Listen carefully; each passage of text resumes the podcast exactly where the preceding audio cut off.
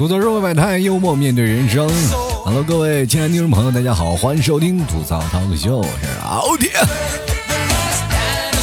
今天节目啊，赞助的三位听众朋友分别是第一名的叶子，第二名的 Bad Guy，第三名虚伪啊。本期节目是由以上三位听众朋友友情赞助播出，非常感谢三位听众朋友对老 T 节目的支持，也希望各位朋友多多支持一下老 T 啊。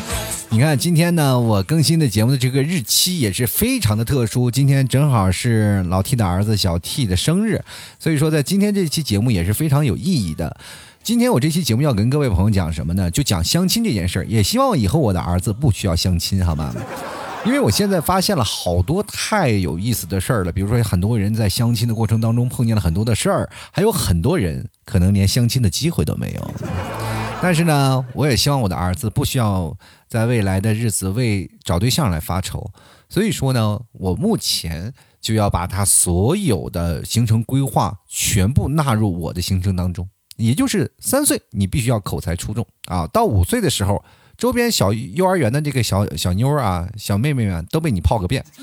上小学的时候，你开始会选择择优录取；上中学的时候，这个时候作业基本都是对象帮你自己写。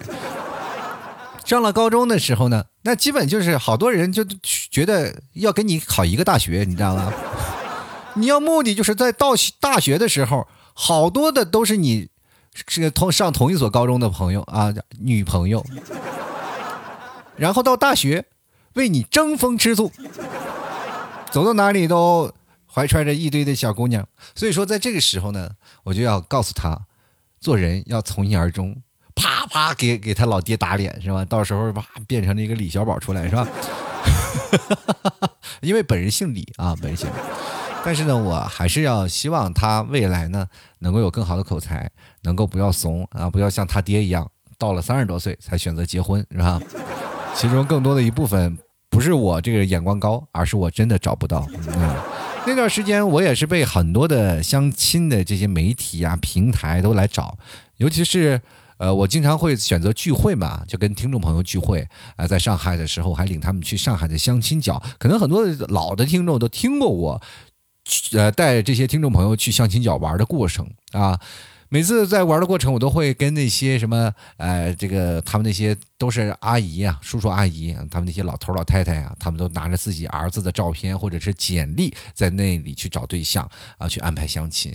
别说啊，有些时候我还真心动了。但是身边的听众太多啊，但是我又怎么说呢？有些时候又自己又拉不下脸去找那些老头老太太去聊。一方面呢是拉不下脸，另一方面确实是他们的要求太苛刻，我可能无法满足。光一个上海户口就把我打败了。嗯，其实这两天呢，嗯，杭州现在很热啊，就是好多的朋友跟我发来消息说啊，像杭州太热了，你们那边怎么样？我跟大家说啊，我就跟我那一些朋友在聊，拍一张照片过去，黄乎乎的一片。他说：“哎，你什么时候去火星了？为什么是黄色的呢？”啊，这我说这段时间找不着你，你都就跑到外太空去了。我说这是地球，只不过是在离杭州很远的另一端啊，在内蒙的大草原上，哪有草？哪有草？不全是土吗？这你是不知道，现在如今的草原沙化很严重，啊，这个草都埋在了沙土下面啊，因为这两天刮沙尘暴，天都是黄色的，哇，天上的这个不是下雨啊，下沙子。这两天我的鼻子里堆的全是沙子。前两天呢，这个小 T 不是要过生日了嘛？生日我们拍张照片，然后拍照片呢，你们 T 嫂也不是蒙族，我也不是蒙古族，但是我们想就拍一个比较符合地方特色的相片，于是乎我们就找了一家蒙古族的这个相册呃，就是拍照的地方，我们去拍照。那么这个拍照的时候呢？就会出现了很多的事儿啊！摄影师跟我们可能沟通会有点问题，因为他们讲蒙语，我们讲汉语。但是呢，那个蒙族的这些摄影师有些时候还会有一些尴尬，因为他认为我长得太像蒙古人了。确实是嘛，老 T 从出生啊就在新奥特啊，就是在内蒙的这个土地上生长，这个大风刮出来的这个天气啊，已经把毛孔吹大了。就当时化妆师给你们替嫂化妆的时候，一看你就不是本地人，然后你们替嫂还很怀疑，为什么呢？因为你的皮肤太细腻，像我们这边皮肤都很粗大，都被风子歘的刮的。然后当时你们提早没反应过来，说这风大跟脸孔大有什么关系？我说风太硬，风太强，把脸孔、毛孔都吹大了。你们是呃没有感觉到那个沙尘暴的感觉？跟各位朋友讲，前两天不是不是还上热搜了，说北京沙尘暴，其实是从内蒙刮过去的。到这个时候呢？天全是黄黄的啊，黄那个沙吹到脸上，绝绝对是把你打得生疼，而且天气还降温，这边天气还比较寒冷，这个时候风一刮起来就特别难受啊，而且风也很大，大概到八级到九级。如果你到草原上，呃，把衣服能撑开，你就能把自己当风筝，去刮得很远。真的特别夸张，毫不毫不跟各位朋友夸张的去讲这件事儿。沙尘暴是在内蒙特别可怕的一件事儿，而且这个地方呢，常年都有春秋两季都要刮沙尘暴。为什么我们这边旅游业发展不起来？就因为春秋没有办法来。你说春秋来了，一黄毛风一刮，你连路都找不着。好多人一刮刮刮刮走走走，这边有，比如说北京离。这个我们家这个草原比较近嘛，对吧？然后好多人来这儿旅游了，说这两天天气好啊，我来这个内蒙去旅游啊，开着车哗哗哗，风一刮刮掉头了，你知道吗？哎，这开了几个小时，我怎么就好又回到北京了？这个社会你说你没办法啊。这两天呢，其实挺有意思啊。这风一刮了呢，就感觉外面什么都找不着路啊，就所以说就经常在家里待着，在家里干什么呢？啃牛肉干啊。确实是天一冷了，你就必须要啃点牛肉干，增加自己身体的热量。但是这两天确实家里的肉也吃了不少，什么牛羊肉啊，这个增加身体的热量，而且还要喝点白酒。这没有办法，这一天气寒冷，你只有吃了这些高热量的食物，才能抵触到寒冷。所以说，你看内蒙人的身材都相对来说比较壮硕啊。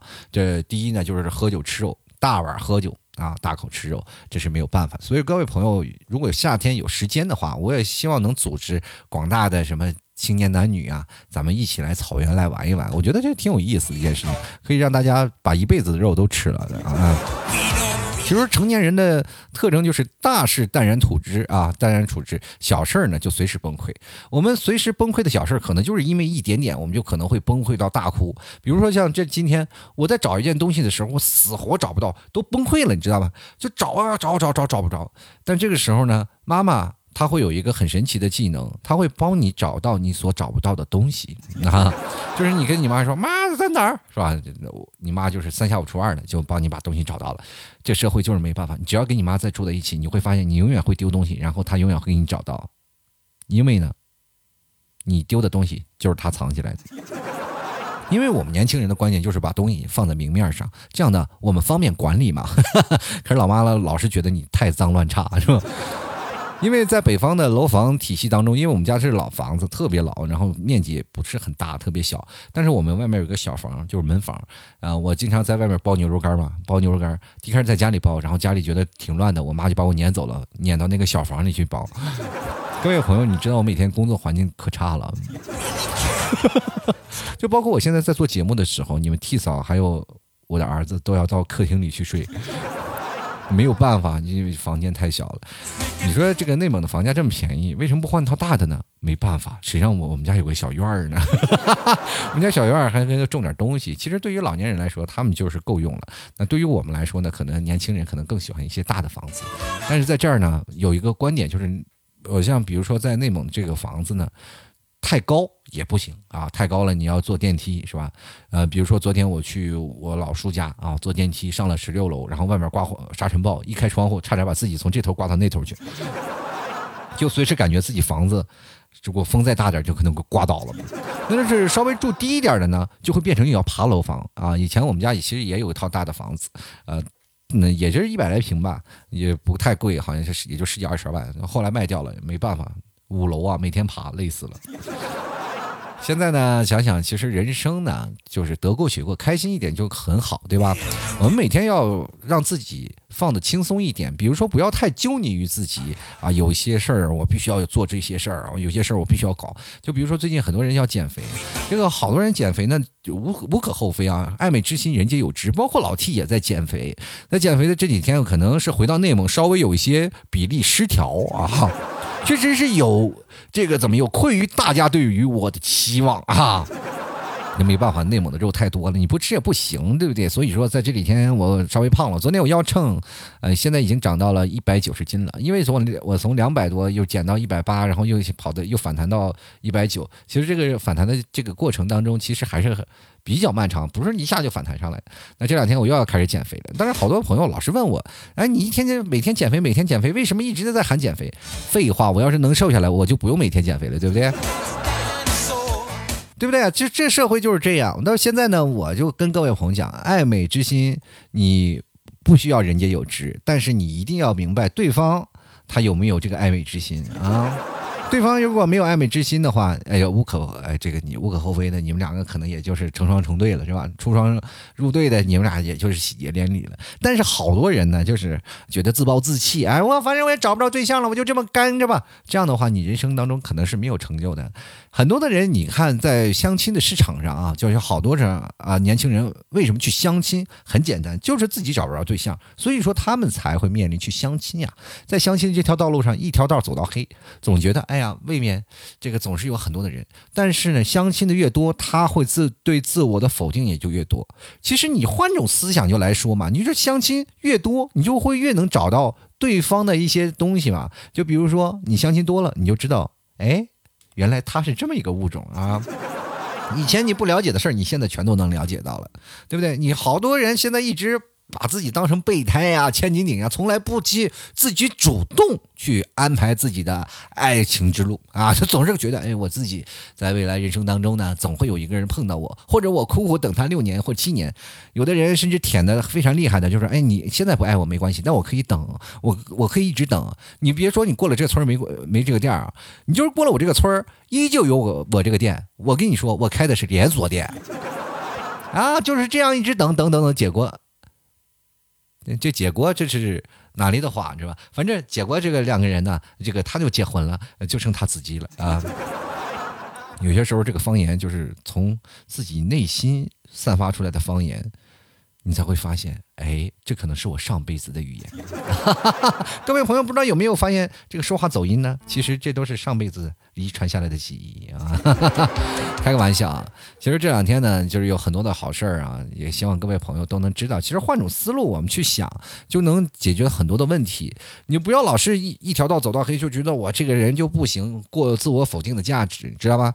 你不要做自我否定，做自我否定会对自己打击，造成不可逆的一种伤害。每个人呢，要有自己的一个方向，要给自己加把劲儿。就比如说你换个方向，换种思路，你可能就马上就脱单了。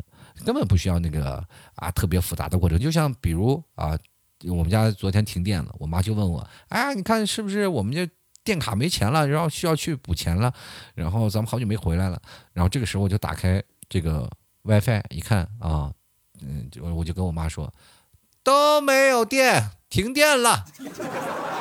其实这个很简单嘛，你说通一种通过另一种思路，你都不用出门，你就直直接就知道，哎，是停电了还是只有你们家停电了？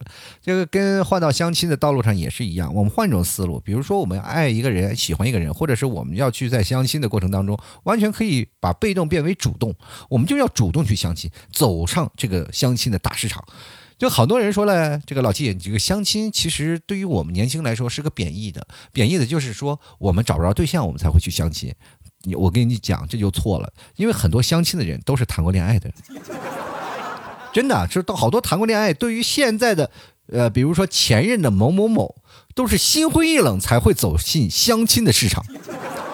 相亲的市场是赌博吗？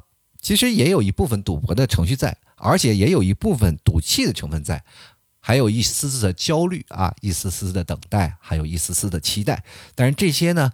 都不完全构成你是相亲的本质，相亲的本质就是你的年龄已经容不得你在那儿放肆了。就是一般在大龄之间，你在市场上属于滞销货，不是畅销品啊！你在这个比如说相亲的市场上，为什么好多人在相亲会选择成功？但是因为惺惺相惜啊。你也是落魄者，我也是落魄者，咱们在这个市场上当中相遇了，那就是缘分呐。这个，比如说像我是打八折的，你是打五折的，咱俩这个是吧？王八看绿豆对上眼了，谁也别瞧不起谁，是不是？两个人这个喜结连理，双手啊，这个结伴，咱们走上婚姻的殿堂。其实这是一件很美好的事儿啊，没有必要说不可以。其实好多人对相亲特别抵触啊，我曾经也是呃特别抵触相亲啊，因为我在那个年纪，我总会认为我一个人能够找到爱情，但是我完全没有换种思路去觉得相亲其实也是认为认识呃这个异性的一个方式，对吧？就为什么我会特别难受呢？就主要是现在，呃，我就特别害怕家里对我的期望特特别高。就是你千万在相亲的过过程当中一早不一晚。为什么叫一早不一晚呢？就是你在最早的相亲，你就知道相亲它是有一套玩法的。你要到相亲的市场当中去试水，去了解相亲市场这些事情。而且而且在你相亲投入市场相亲市场的时候，你的父母不会进行过多的干预。明白吗？等到你父母开始催婚的时候，你的父母就开始过多干预，并不是干预你挑对象是如何，而是如果你有些看不上眼了，你想换另外一个相亲，你的父母就会开始叨叨你。哎呀，这个挺好的，为什么看不上人家？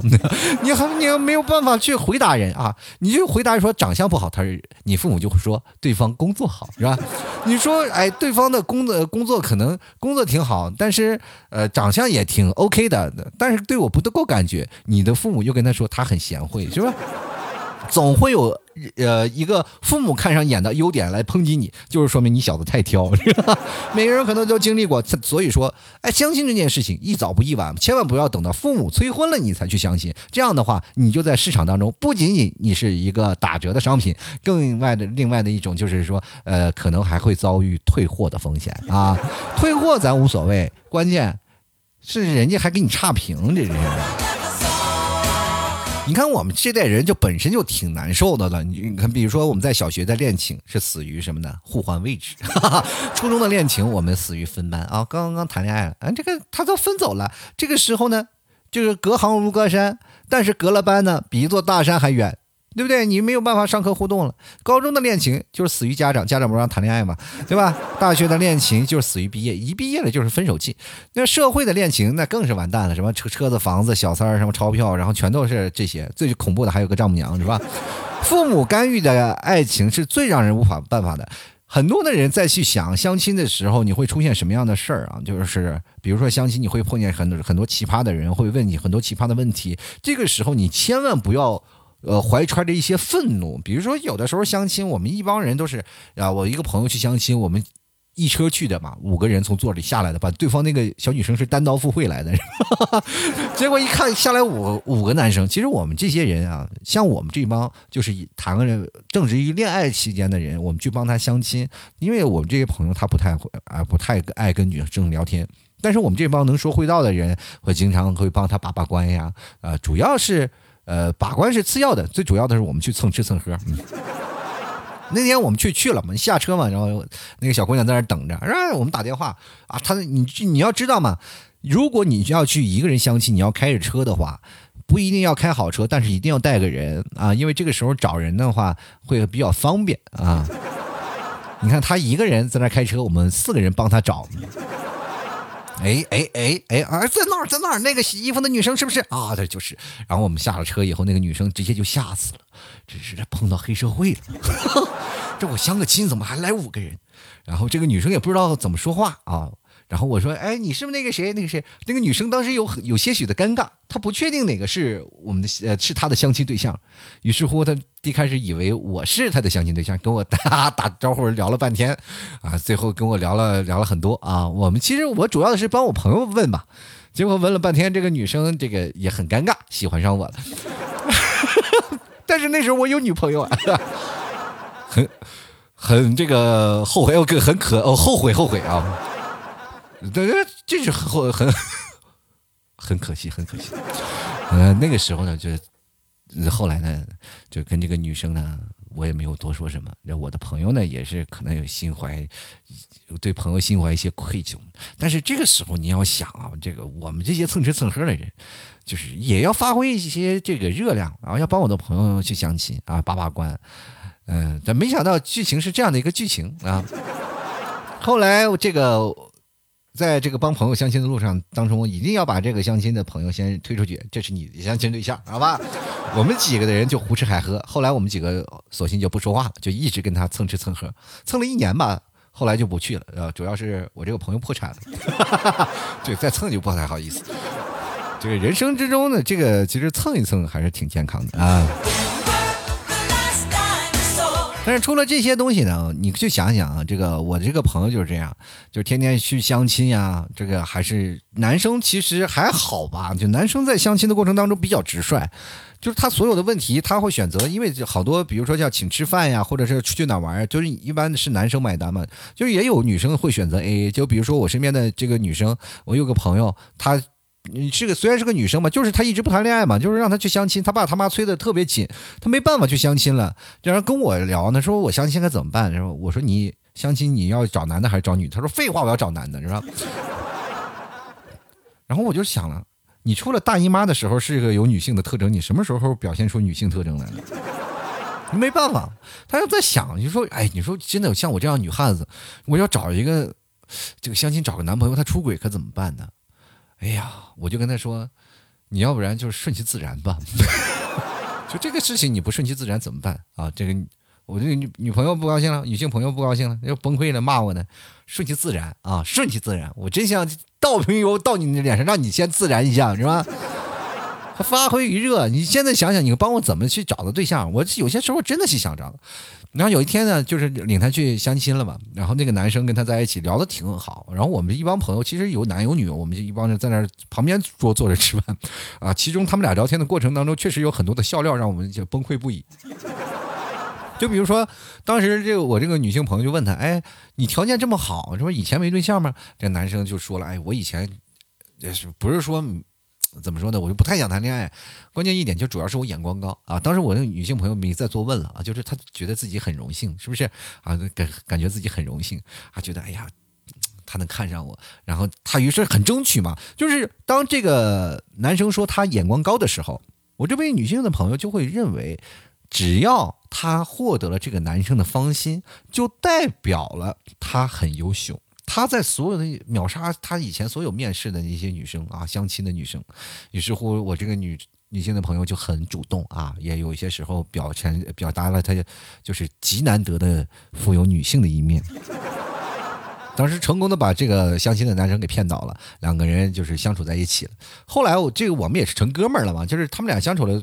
虽然说后面分手了，但是接下来几个月那期间，我们其实也是喝酒啊，一起去唱歌，我们也是聊过天有一次我们几个就很好奇，我说她这么一个女汉子，你怎么能接受？他说没办法，我现在以前喜欢的女生眼光比较高，找不着对象，现在眼光放低了。你看，其实放低了也不好，是吧？我们能说啥？就我这个女性朋友到现在还仍然沾沾自喜，觉得自己很 OK，所以说她到现在还单着呢。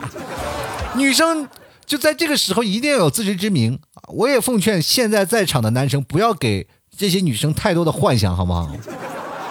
行就行，不行就拉倒。你老是骗人家女生，我就觉得你这是不是个诚实的孩子，对不对？就比如说有个女生问你，你能挣多少钱啊？你诚实的告诉我，你一年能多少多挣多少钱？这男生说，那个诚实的话，呃，诚实的话大概是一年挣个一百万吧。女生开心死了啊，跟他在一起。以后发现，哎呦，你怎么这么穷啊？你不是问我诚实以后的价格吗？哎呀妈呀，我还没问你厨师呢。你要厨师的话，你就是负数了，是不是？哎呀，这个生生活就可以啊。就比如说，在生活在面临这个相亲过程当中，除了我们自身的一种阻碍，最大的阻碍还是在原生家庭还有父母的阻碍。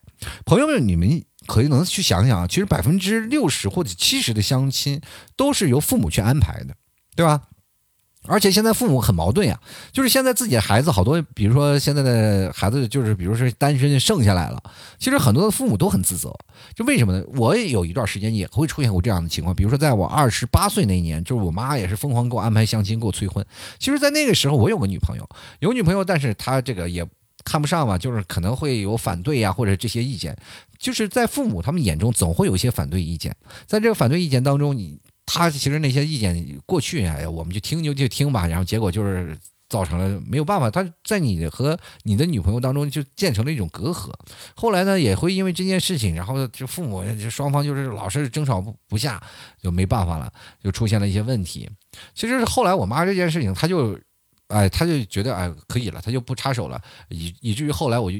我后来想，其实我二十八岁以后呢，就是在没有遇见你剃草之前，还不如让我妈插手一下呢，反而可能机会会更多一点。但是那个以前我有个嗯，应该也是前任吧。他父母就强烈的阻碍，就是不让你去谈恋爱，不跟不不愿意跟他女朋友女儿，然后跟我谈恋爱。反正那个时候就是疯狂的阻挠，这没有什么特别的问题啊，就是因为我那时候工作的地方可能是离大概两百多公里，但是我每月都会回来。但是就是因为可能距离的关系，然后疯狂的阻碍，疯狂的阻碍，然后可能是听过他们朋友之间的一些原因啊，也是疯狂的阻碍，以至于导致两个人没有办法在一起。其实这样的现实生活当中的例子太多了，有的人就是为了让自己的孩子。子呢没有办法，就是不停的给他安排相亲、相亲、相亲，结果最后也不行了。其实这第一种是父母当中对自己的强权下啊，就是我们现在年轻人没有自主选择的婚恋，就会造成了我们现在的孩子容易变成老大难。你不要去觉得你自己的父母啊，就只要你有一个强权的父母，你以后婚姻的问题就很容易出现问题。我跟你讲，真的。比如说，现在这个东西就可以说是很极端的，就比如说父母想要强权，他要会控制孩子的幸福，那就必须了。你说看看自己的这个，比如说女婿啊，或者是这些不不这个不过眼的话，马上就会蹦起。现在这个社会当中有好多人，有情人不能终成眷属，完全就是因为丈母娘这关过不去。现在还有很多男生就每天纠结，每天嗷嗷撞大墙，那都是因为自己的婆媳关系，自己的妈和自己的老婆之间来回打架，没办法，是吧？现在好多男生很难做，很多女生也很难做。很多女生喜欢这个自己的男朋友，但是自己的妈非得站在那样，比如说收彩礼钱呀，或者是啊，都觉得这个女婿不行啊，性格不优秀呀，就是说不让了。其实一个父母没有资格去，呃，去抨击说。去控制自己的子女，他们选择他们的爱情，我们可以去把关嘛？就是说，哎，你他的性格怎么样，适不适合？但是你不能控制他，你控制他就会造成逆反。比如说，我身边有个朋友，就是他父母一直在控制，控制完了到现在不谈恋爱了。他家境也挺好，到现在也不谈恋爱，父母着急死了。现在说啊我在朋友面前都张丢不起人，我都抬不起头，那关我屁事啊。是吧？他初中的时候，哇，那万人迷啊！小伙长得也挺帅。到高中毕业或者是到大学毕业，那都是莺莺燕燕、成群成套的。到了步入社会了，开始找着工作了，哎，在那个准备谈婚论嫁的时候，有三个被他父母强行拆散了。后来我这朋友铁了心了，就单身。对吧？就单身。我这这个父母他们都愁死了，那就找不着。后来呢，他也去想，我我既然这样的话啊，也不能说太不孝吧，还是找吧。结果他想找了，是你是吧？爱爱情不是你想买就能说买就能买是吧？这是由得到你的吗？他想了的话，都结果自己发现自己开始打折了，然后开始找不到了。真的，他就开始属于在。相亲市场上开始慢慢贬值了，你知道吗？所以说你这样的劣势会在这个市场，或者是反而会被加大啊，被这些世俗加大，然后面面慢慢的你都会变成老大难。而且相亲这个你失败的次数如果多了以后呢，你就会进行自我否定，然后开始怀疑，哎呀，我自己是不是真的能找到对象？那我那以前大学我觉得挺受人欢迎的，怎么现在变成这样了呢？各位啊，我就你就想想。就是跟买菜是一个道理，新鲜的菜的时候，大家谁都爱吃；老的时候，谁咬不动的都愿意往外吐，是不是？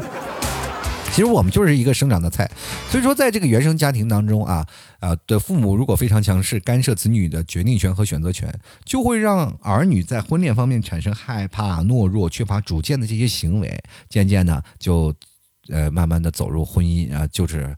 走入婚姻的那个勇气也都没有了，然后有些负责的能力也没有了，就没有担当啊，就会有些时候见到爱情就是有种恐惧症，你知道吗？就是哪怕有人喜欢他都不敢接受。其实我觉得各位啊，就是你一个控制比较强的父母，你会让子女啊一直生活在你的控制之下，然后他的阴影会一直存在的。包括婚姻大事，你说我不能自己做主，对不对？那我以后何来我的？这个幸福而言呢，就比如说你这个不能自主了，你找了一个，呃，比如说让你父母安排一下的女朋友，或者是呃，就最后成为你的老婆，结果呢，你生活的那一颦一笑都得让你的父母控制着，到后来呢，你看你们俩的爱情也不一定会幸福。你像过去啊，就是那个皇帝啊跟妃子。爱情基本大多数都不是他们，呃，特别他们都是太和睦的状态。你看后宫打成一片，这个皇帝也就看一看。你看啊，皇帝特别爱的那种妃子啊，就是自由恋爱的那种妃子，往往都会被整得很惨。对不对？所以说这个争风吃醋就是这样一个概念。各位你去想想，就是强行安排的这个就所谓叫强扭瓜不甜嘛。我们各位朋友哪个不是瓜？那现在的人都说，哎，我们爱吃瓜，其实自己就是瓜本身。而且还有一种啊，除了这种，还有一种呢，父母就是对于强管之下了。有些女生啊，就是可能多数会出现在女生，她们在高中或者在这个。呃，上学的过程当中，从小到大的成长过程当中，父母把他管教的特别严，就一直把他管教的身边死死的，然后对他说这些事情。而且你比如说早恋就属于不道德的行为嘛，就根本会禁止的。你上学的时候就不能谈恋爱，但是你毕业了以后就必须要谈恋爱，知道吗？于是乎他就变成了不会恋爱的人。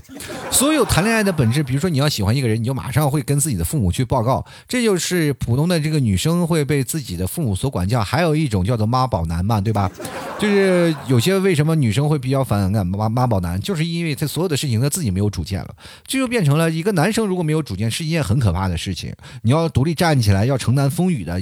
未来以后一个家，你就是一个男人，你要顶天立地的，对吧？这个外面有件事儿，你得扛，对吧？外面万一出现危险，老爷们儿得冲在前线，你不能让一出现前线给你妈打电话，妈咋办呀？这个事情就会给女生造成很多不安全感，是吧？这个又不安定的因素太多了，所以女生就很反感。那女生也是一样的，你不会谈恋爱，到最后了，你跟那，比如说一个男生去谈恋爱了，他是你的老师还是你的老公啊？教会了你半天，好不容易把你教会了，你跟别人跑了。这个事情真的很可怕，所以说在谈恋爱之间就会形成这样的。我这边有个朋友，他现在一直单着，就是因为他没有谈恋爱，不会谈恋爱。然后我们也会跟他讲述一些事情，我说你们要谈恋爱的就不妨你就放开了去谈，就分手不要怕。但是他又害怕那种感情的经历。他其实有一次他喜欢的人，但是被父母阻挠了，然后那个时候没办法，他就心里有阴影，他是害怕伤了他的那个喜欢的人的感情。后来呢，在。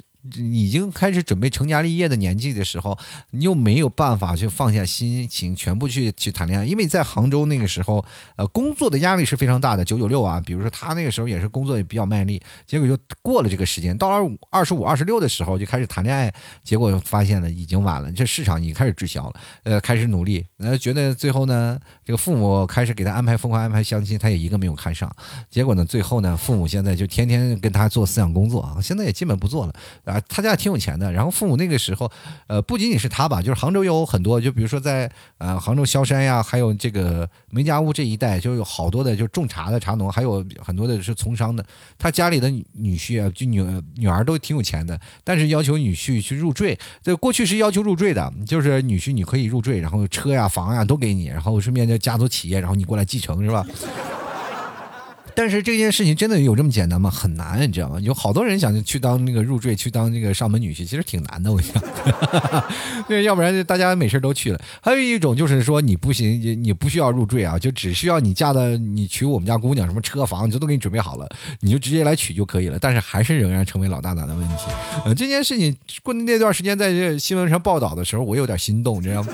但是后来我一想想，这 这个事情人生还是要靠自己奋斗。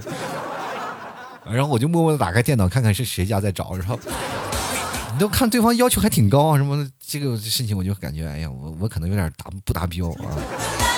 知道身体好这项，我可能很 没有办法达标，身体不是很健康，我老熬夜主要是。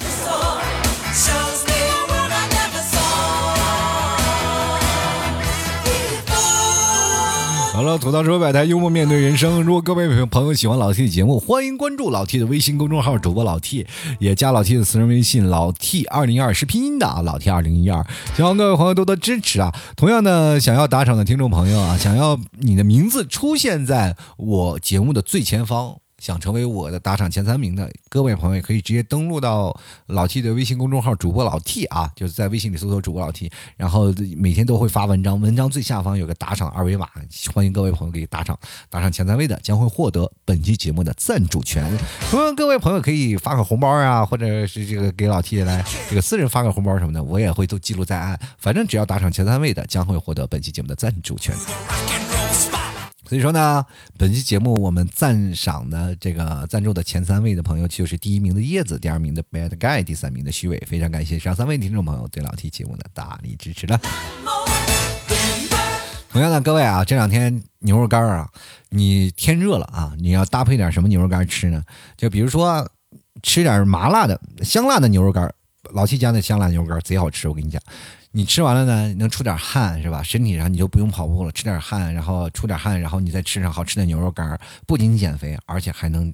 这个越吃越香，所以各位朋友想吃的话，也可以直接登录到淘宝搜索“老 T 家特产牛肉干”，你关注一下啊，就是老 T 家的这个名字，就是老 T 的店铺名是吐槽脱口秀啊，在里面就可以购买到老 T 家的特产牛肉干，还有还有很多的 T 恤啊。马奶酒的话，各位朋友可以直接私聊私聊老 T 的私人微信老 T 二零一二啊。希望各位朋友多多支持啦！最近有很多，如果想买这些特产的话，可以关注老 T 的朋友圈。最近有一个。叫做红糖沙琪玛，这个特别好吃，真的好吃到好吃到爆炸，你知道吗？就是它这个就是本地啊做的那种，就是吃起来很拉丝，然后你吃完了就是有点停不下来的，这绝对是。呃，就是各位女生啊，大姨妈的神器，就是女生大姨妈来的时候，不是要喝红糖吗？这个时候吃个红糖沙琪玛，又能解饿，又能让自己心情好。当你心情特别荡的时候，吃个的美食会让你心情很舒爽的，对吧？这个时候呢，又能缓解你自己身体的一些症状啊，绝对太棒了，绝对是养生利器啊！各位想买的话，可以关注老 T 的微信朋友圈了。还有买牛肉干的朋友一定要记住啊，就是登录到。老 T 的淘宝店铺吐槽脱口秀，呃，如果你确定不是我，因为好多人盗链接嘛，我也没办法一一举报。你这个时候呢，你要确定一下这个老 T 的是不是本人。然后你比如说你发吐槽社会百态，我会回复呢，幽默面对人生，这就是老 T 本人了，好吧？好了，接下来的时间让我们看一下听众留言了。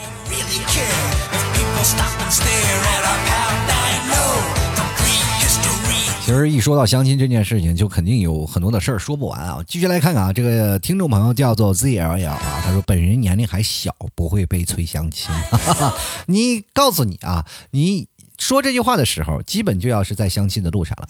不要以为你现在年轻啊，年少轻狂，就会认为啊，这个社会当中，哎，我这个我还年轻，我不会经历那种相亲的路。我这么跟你说吧，就是我这些朋友们啊，在生孩子这个路上，基本上生的都是男孩 就是老夫少妻这个模式呢，你到你长大成人想要相亲的时候，因为你还小嘛，对吧？等你到长大相亲的时候，你会发现。你能够接受的可能就只剩男男了，你，那你可能有每天，要不然你想追求别人的权利可能会被剥夺，因为市场上的市面上的女生是稍微有点少了，啊，那这个时候你可能会被选择，嗯，我希望你要把握好自己人生当中的取向，好不好？不是被相亲啊，就是会被安排相亲。我觉得相亲是件很幸福的事儿至少市场上还有需求。最可怕的就是没有相亲。因为可能市场上没有人去相亲了。先来看某位好心的俄罗斯人啊，他说我有一位朋友去相亲，到了地方之后呢，才发现那个人是自己喜欢六年的人。不仅呢他惊讶，对方也惊讶。于是谈话内容就变成这样：喜欢吗？喜欢。订婚吗？订。于是，一场好好的相亲宴，经过这四句话之后，就变成了订婚宴。双方家长都目瞪口呆了啊。这让我好像想起了这个场景似曾相识啊，是不是就像那个哎，朋友们，那个伪装者啊，是吧？胡歌演的那个，他们那个相亲的剧情非常相似，是不是？其实我跟各位讲，想一想啊，这个喜欢六年的人一般都是很怂，对吧？如果要是按照真实的案情呢。这个走向啊，就比如说这个可能是双方都有互相喜欢、互相有好感，但是如果有一方说我默默喜欢六年，但是突然又出现在相亲的市场上，这个男生得有多怂啊？知道喜欢六年不去表白，然后去相亲去找别人，然后这就是代表你放弃了这段感情，结果没想到他又是手到回来了。你说若干年后，比如说你们俩喜结连理了，到若干年后再回忆起这段往事的时候，会不会有些许的尴尬啊？到后来可能两个人都会经为此事而吵架。下啊，先来看看这位君啊，这个君应该也不是很大，这位朋友他说老 T 我就没有相亲过，本人男啊，颜值不高，身高一七三，一七三很高吗？我这一八三没说话呢，一七三他觉得自己很高大威猛是吗？他说体重一七一百七十五斤啊，以十八岁到三十岁岁期间，女人就没有断过。我妈给我找人看过八字，说我这辈子不缺女人缘，看来好像是那么回事儿是在你人生当中啊，你十八岁到三十三岁期间，你应该很大了，三十三岁了，十八到三十三岁期间，女人就没有断过。我请问你，出一般只有到少林寺的时候，可能才会断了女人。但是你去想想，这个断女人这件事情很难，这件事儿，就是比如说像我们这个活一辈子，我们也不可能在身边说没有女人，是不是？就是比如说很多女生活一辈子也不可能断了男人。哎，这个是否你有女人缘和是不是你的女朋友是两个关系，是吧？比如说你十八岁到三十三岁有有女人缘，有什么办法呢？但是如果你我换种思路，咱们再想吧，就哪怕你对对对那些女人都是你的女朋友啊，都给你呃三十三岁一直没有断过，都都反正就是一直有女朋友，一直有女朋友状态，你要维持到一百岁，我估计你的肾都坚持不到那儿，是吧？每个人的需求是不一样的。所以说，我也希望你能挺好啊，咱找一个人赶紧定下来吧，好不好？先来看看周瑜子弟啊，他说这个没有相过亲，但是我家狗子追我全靠猪蹄，我天哪！你们家狗子就就知道你这个爱吃是不是？就说因为你你们家狗子以前是不是叫大猪蹄子啊？后来觉得这个不行，叫猪蹄子就是啃了你家狗子，所以说改名叫狗子了。我觉得男人挺可怜的，天天被你们改这个名改那个名。我说这为什么呢？你要不好好叫个老公不好吗？他说不知道哪里啊喜欢我，呃不知道从哪儿知道我喜欢吃猪蹄儿了。只要我出去吃饭啊，就有猪蹄是必点的。还忽悠我说啊，他妈妈煮猪蹄特别好吃。结果结婚两年了，我都没用吃到我婆婆煮的猪蹄呀。就是是这样的。你当时有一天你去，比如说去吃你婆婆煮的猪蹄呢，基本是这样的，就是你刚在在那里等着呢，然后完全取决于你这个，他说你婆婆比如说煮的猪蹄好不好吃，完全取决于你的婆婆叫的外卖好不好吃。哎，叫了好几年，我跟你说，你像你老公都是有套路的人，就是足以说明啊，抓住一个男人的心，要抓住一个男人的胃，对女人也同样适用。其实对于女生来说。嗯，她觉得一个男生最有魅力的地方在哪儿呢？就是男生穿着围裙在给他做饭的样子。那如何让这魅力更加升级呢？就是吃完饭以后，男生在刷碗的样子。那如何让一个男人就特别有魅力，魅力到不行，对他无法自拔呢？那就是收完屎，把碗洗完了以后呢，出来把地也扫了，把地也蹲了。总结来说，一个会做家务的男人，那绝对是美死了。这只是深呃，比如说两个人爱情的附加分啊，那主要的分数就是，而且还要给自己的女朋友把工资每月上交。这个男生还要养家，女生在家吃喝拉撒，这为什么我们感觉我们娶了个祖宗回来了？但没办法，市场需求就是这样吗？我们爱一个人，就愿意为他付出我们的全部。小的时候是我们总是在想，哎呀。以后长大娶老婆会是什么样啊？还记得那首儿歌吗？傻小子儿躲门墩儿啊，哭着喊着要媳妇儿，是吧？等长大了你找媳妇儿，你会发现，哎呀，这个娶媳妇儿，这个是娶了个祖宗。但是我跟各位朋友讲，尤其是男性同胞，这件事情可以用一句话来形容，就是出来混，迟早是要还的。比如说像我们小时候都是被父母伺候惯了，长大以后伺候伺候媳妇儿，这是无可厚非的。但是呢，在婆媳关系要相处的时候，还是要呃跟你妈呀，还有你的这个老婆呢，要进行一个互补。男人呢就是夹板气，你又没有办法。小的时候霸气横流啊，天天的这个在家里就是天老大地老二是吧？这个你老三，所以说在人生当中呢，呃，你还是要学会一个权衡。出来混呢，人呢就是男生就要稍微卑微一点吧。因为爱情吗？爱情就鱼与熊掌不可兼得，爱情也是这样啊。这个老婆与这个婆婆关系的之间呢，你就是那个熊掌，两边得兼，是不是？就是比如说你你妈吃完了熊掌觉得甜了，可以了，可以了，然后你还得回头就再喂你媳妇儿。这这，我觉得这是道难题。我觉得有的时候你在相亲跟这个后面婆媳关系相处的时候，你简直是天壤之别。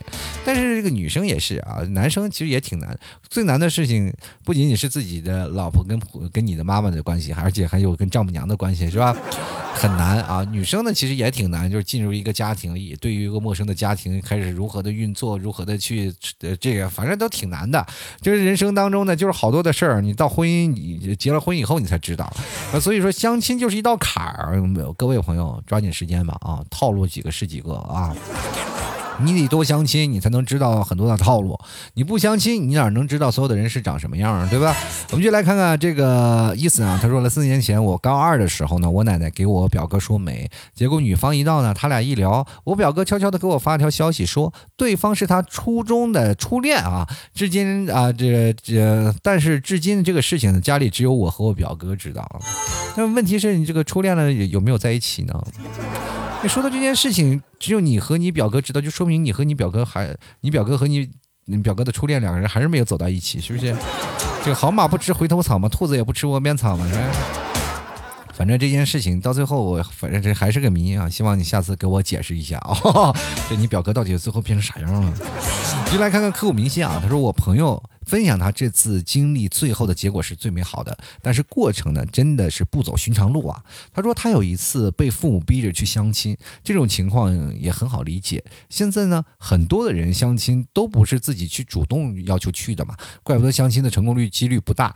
然后呢，双方见面之后，毫无意外的互相并没有看上。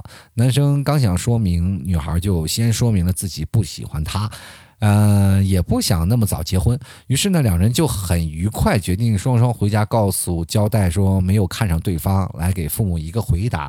于是呢，男生回到家后告诉父母说，对方没有看上啊，没有看上对方。然而呢，却招来父母一顿臭骂。原来那女孩告诉父母说，她已经有了女朋友。于是男生就很生气的去找女生理论，女生也不甘示弱呀。这一来二往，两人就产生了感情，最终在一起了。真的是让人觉得这很奇葩，但也很高兴啊。我觉得这女生很有心机啊。你说女生如果要稍微说一说啊，就跟自己的父母说，哎呀，他这个男生也我也没看上，就结束了嘛。他其实又害怕，就是自己的父母对自己的指责，于是乎就把这个东西要推翻，推翻给自己的这个相亲的男生。但是你去想想，双方父母都认识，你说这件事情肯定没有不透风的墙。这个女生呢，肯定有一定的想法，觉得看上这个男生了，但是我不能不甘示弱吧，对吧？我要示弱了，这。就显得这个男生就感觉他本来对我没有想法，就好像我这个主动往上倒贴不行，是吧？于是乎就想了这么一招。我觉得这个女生都是很聪明的，这个智商爆表二百五啊！后来这个你的这个男性的朋友肯定被你的这被这个女生吃的死死的，我跟你讲。只有被这女生吃的死死的，你们幸呃这个婚姻才会很幸福，因为我可以想得到 一个男这个男生很冲动，他不理智啊，他不理智啊，就要如果理智的话，呃其实被骂一顿这个结果也是可以的，因为毕竟为一个女生去承担这件事情，双方是已经达成了和解的这个协议了，那你为什么还要冲动去找他？就说明你是不甘心嘛，就很冲动，就没有理智的去分析他衡量当中的利弊，结果你看两个人娶到一块儿了，你一辈子都被这女生吃的死死的，就说明你不理智嘛。那如果你要太理智的话，就不会发生这样的事情。你说通过这样旁敲侧击的分析，你会发现，哎，其实男生真的挺可怜哦。就是好多男生都被女生吃的死死的。相亲的过程当中，我有些时候真的男生就傻了吧唧的，就在那儿坐着跟人谈这些事情。其实我以前有相亲啊，相亲的过程当中也是，呃，对方女生我因为我不太喜欢相亲嘛，我就很抵制。呃，对方问我一些问题，我也不不喜欢搭话，然后就在那里说。但是回到家里又迫于压力，父母每天都是逼着，因为这个女生确实很优秀啊，优秀到。就是若干年后我会后悔，你知道吗？就是跟他开玩笑，反正也聊天。那个时候不太会谈恋爱，然后也对于爱情的观念不太会。你知道吗？你说句实话，你可能你不太敢相信。老 T 可能真的是谈恋爱也谈恋爱挺多次了嘛，但是没有一追过人。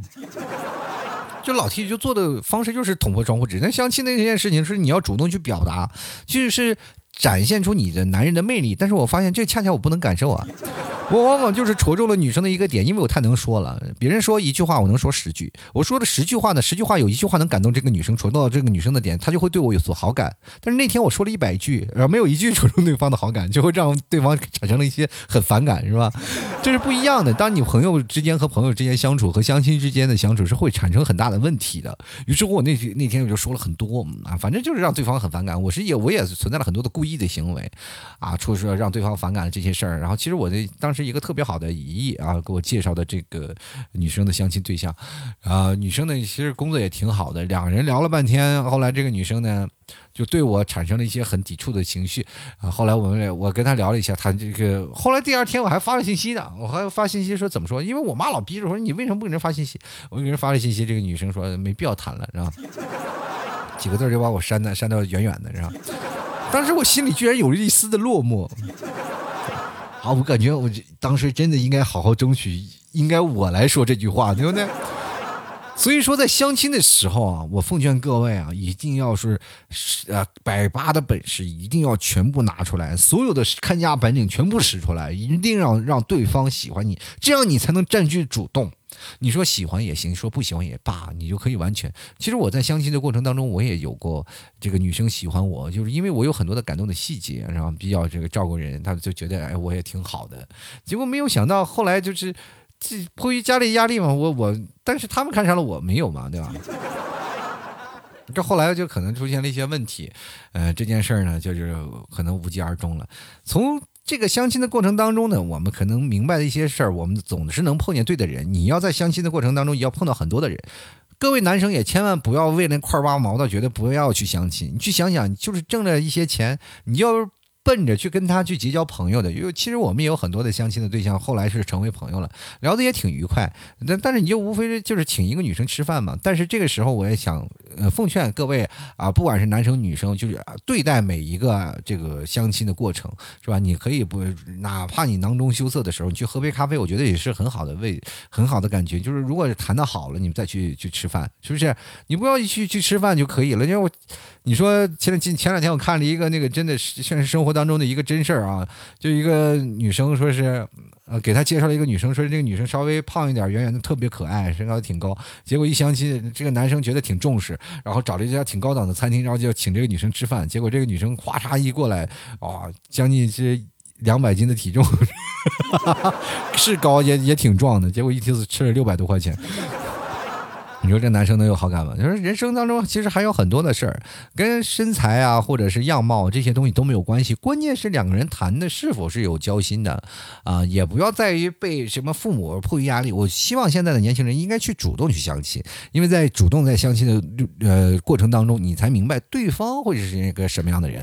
先来看 Mr 王啊，他说哎，相亲都是一帆风顺，但是吧，最后都是弯道翻车了啊。你能不能走个直线啊？就别老走弯道，知道自己拐弯不行，要不然你就考个驾照行不行？就是像我老司机，我都是一般是排水渠过弯啊，我过弯不漂移，那就已经是对得起这个弯了啊。所以说你这个时候老是在弯道翻车，就说明你的这个直线加速够快，你不踩刹车。人生一定要起起停停，要踩刹车的那个东西就是有两个踏板，你你不踩刹车，那不翻那才怪。先来看东影庄庄主啊，他就说了，这个第一次相亲呢是在三年前，还记得是咖啡馆，对方点了一壶最贵的咖啡，还有一个拼盘，你这是被骗了吧都？我 我怎么感觉好像是骗相亲的这？对，有套路有套路啊！就最早最早以前有些这个酒托啊，说咖啡托啊，说自动的咖啡馆说点最贵的，是吧？一顿饭吃个三千五千的，反正这个这个事情你要防止要被骗啊，真的真的。然后继续了啊，他说得有个一千多，你看果然啊，就是当时我刚工作啊，一个月也就是三千多块钱。女方说了一句话让我记忆犹新，说我家里有一个弟弟。后来没聊几句就发现没什么话题了，我就准备走了。女的当时又跟我说，今天第一次见面，让你买单没问题吧？我当时就走了。那女的相亲对象还的的相亲对象当时还说，难道恋爱不是需要花钱的吗？所以到现在我对这一次的相亲经历还是记忆犹新啊。是吧？他意思说，当时你们俩聊这个，让你相亲的，让你去买单，凭什么他点的？你说我一口没喝啊？凭啥呢？我也不认识你，不熟，凭什么我给你买单？其实爱情相亲的时候一定要明白嘛，就是两个人就是你要尊重对方，不要让到我们也男生也要去大胆的说不，不要说有些女生当然希望一个男生如果能够买单呀，就显出男生的魅力。男生不要逞强啊，你要逞强一次，你后面就苦不堪言。你该有什么就是什么，就是那咖啡馆，你看到账单你就说这个这单我不买啊，要么你买。你要明确的告诉你啊，这个有些时候你男生就是这个脸拉不下来，就容易出现问题，对不对？所以说你在相亲的过程当中一定要明确你是否被骗了。有些时候在公园啊，或者是在玩玩过山车，因为你花一百多块钱请他去玩个这个游乐园。或者是去看看场电影，要远远要比你这个去饭店，我感觉要高尚的，或者是高效很多。因为你们会有很多肢体互动，你当你有了互动当中在聊或者在走，你才会发现，你为什么知道现在的这个相亲的几率不高了吗？知道吗？现在好多的相亲的这个成功率特别低，主要原因就是在于我们在一个封闭的场景，然后在互动聊天，比如说周边也是在聊，你也在聊，然后就会发现很嘈杂的心情，心情就会很大，而且男方比如说就是点菜了，他也会很心疼嘛，对吧？这个时候你在聊天的这个时候，这个男生就会给你这个上有色眼镜了，说啊这个也是拜金女啊，或者怎么样。这女生一说，这男生也太抠了，这个也不行，是吧？你只要掺杂这个钱的问题，就会出现这问题。为什么会出现这样的事儿？我又不是你的时候，我干嘛请你吃饭？我要相亲十个，我这个月破产。所以说你要。呃，比如说，你就请他这个看个电影啊，或者是玩个游戏机呀，或者是个从反正有些肢体活动的一些活动，边活动边相亲才会有更火的。你比如说像过去七十年代，为什么相亲几率那么高？就是两个人经常在公园相亲，然后手里拿本有读者嘛，对吧？或者拿本读者，或者拿本拿本知音，两个人做交通暗号。你是你吗？你是哦，对对对，我是我。两个人边走边聊，然后聊了，突然发现哦，原来你是你喜欢这样，你也喜欢这样。你会发现这个旅途特别愉快，说有些时候还能跑到这个女女生在前面，你来追我呀，男生在后面，我来了，我来了。就你会有这样的情节发生。那个在这饭桌上能发生什么？就是两人思绪都在那飞游。哎，我来了，我来了，来哪去了就飘哪都不知道，对不对？所以这人生开心就好啊！希望各位朋友在相亲的过程当中都有一个呃能放下身段，能找到自己喜欢的人啊。吐槽社会百态，幽默面对人生。如果各位朋友喜欢老 T 的节目，欢迎关注老 T 的微信公众号，还有老 T 的私人微信。公众号是在微信里搜索主播老 T，呃，私人号呢是搜索拼音的老 T 二零一二，都可以搜索到啊。希望各位朋友多多支持，想要打赏赞助的，可以直接在老 T 每天发的微信文章下方进行打赏，有二维码打赏。也希望各位朋友多多留言，就会获得在老 T 节目当中会被念叨。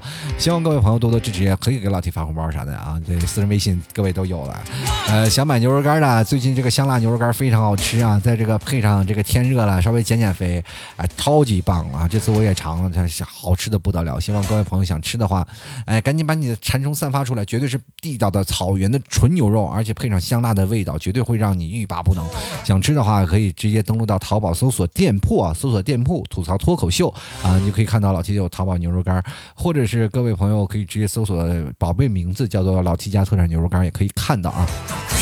当然，老 T 这个很多人模仿老 T 的这个宝贝吧，你搜的人比较多了嘛，就你就就很多人会盗链接。嗯，各位朋友可以直接跟对暗号吐槽社会百态，我我会回复幽默面对人生，反正回有自动回复的，你都不要搭理他啊，那肯定都是假的啊。好了，同样各位朋友，希望呃希望各位朋友多多支持一下，也可以。嗯，加老 T 的私人微信啊，呃，买买牛肉干可以看看老 T 的朋友圈，里面有好多呃非常有意思的内蒙特产，比如说像老 T 吃的那个黄油饼，还有。真的就是草原，就是拿牛奶做那个黄油饼，而且还有这个红糖的沙琪玛呀，还有我们这个就胡麻油的月饼啊，这个特别好吃。希望各位朋友想想吃的地方特产呢，趁着老七在内蒙古，可以给各位朋友买到啊，大家也可以赶紧过来购买。还有还有什么果条什么的都特别好吃，希望各位朋友好好的支持一下啦。好了，本期节目就要到此结束了，非常感谢各位朋友的收听，我们下期节目再见喽。